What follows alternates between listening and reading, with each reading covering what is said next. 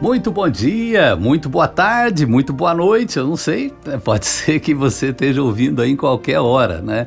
A mensagem entra logo de manhãzinha, nas quartas e nos sábados, mas ela permanece nas redes sociais. Então fica aqui um, um oi para todo mundo. Aí serve para amanhã, para tarde, para noite, né?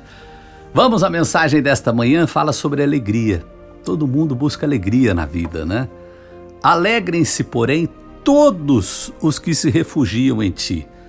Cantem sempre de alegria. Estende sobre eles a tua proteção.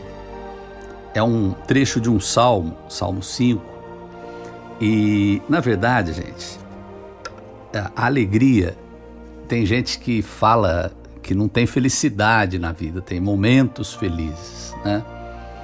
E, e é verdade, a vida se alterna entre momentos de preocupação, de tristeza, de dor, de angústia e momentos melhores, né? Momentos mais de alegria. Mas essa alegria aqui é uma alegria diferente dessa questão de, de sentimento. É uma alegria alegre-se em ti. Quem é que é esse ti aqui? Em Deus, né? Refugie-se em ti. Em quem? Em Deus, né? Por quê? Porque nós precisamos desse refúgio. O...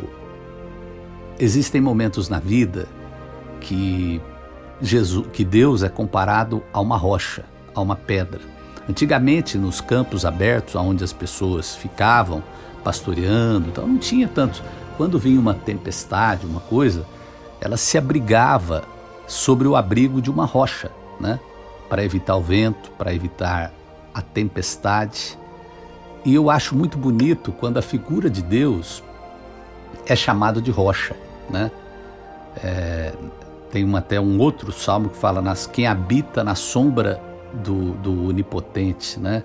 Quem descansa sobre as porque a, a rocha faz o que? A sombra, né? Também protege contra o sol. Às vezes nós precisamos dessa proteção. Aliás, precisamos todos os dias. É bom todos os dias começar debaixo da proteção de Deus. Mas tem ocasiões na vida em que nós nos sentimos abandonados. Fala a verdade. Ah, meu telefone não toca. Ah, eu não recebo nem um zap, né?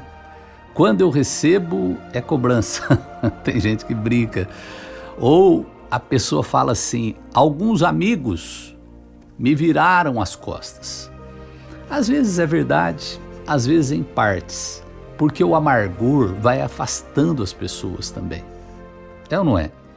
A pessoa, quando ela se torna muito amarga, o pessoal tenta, tenta daqui, tenta dali, de repente começa a dar uma evitada. Não é o certo, mas é a realidade. Agora, o refúgio de Deus vem falar também que ele é o refúgio bem presente na hora da angústia. A angústia é uma palavra que é difícil você resumi-la em sentimentos. É uma série de sentimentos. É tristeza, é preocupação, é dúvida, é tudo isso junto num turbilhão de emoções. O que, que Deus faz? Ele começa a tratar. Aquela pessoa que você está desapontada, você começa a compreender melhor. Até que você vai entendendo que tudo aquilo que você transferia para os outros, você pode falar: Jesus, me ajuda, né? É, eu não quero sentir mais esse sentimento. E você vai ver que, infelizmente, muitas escolhas que a gente faz ao longo da vida nos leva por caminhos que causam essa dor. Agora, a todo momento, essa é a mensagem bonita do Evangelho. Não existe hora, não existe é, idade para que você tenha um recomeço. Eu acho Deus tem vários títulos, digamos assim. Eu, um dos que eu acho mais lindos é que fala que Deus é um Deus de recomeços. Ele acredita na gente. Quantas vezes nós estivermos dispostos a nos refugiar nele, e buscar alegria numa fonte de alegria que não se esgota. E acredite, isso é fato, é verdadeiro. Deve ter alguma pessoa que você conhece que é temente a Deus e às vezes a pessoa passa por tanta coisa, mas conserva uma alegria no coração, porque ela não está com o olhar no presente, ela está com o olhar na glória eterna de Deus, que é incomparável melhor, melhor do que os incomparavelmente melhor do que qualquer sofrimento momentâneo que a gente possa ter.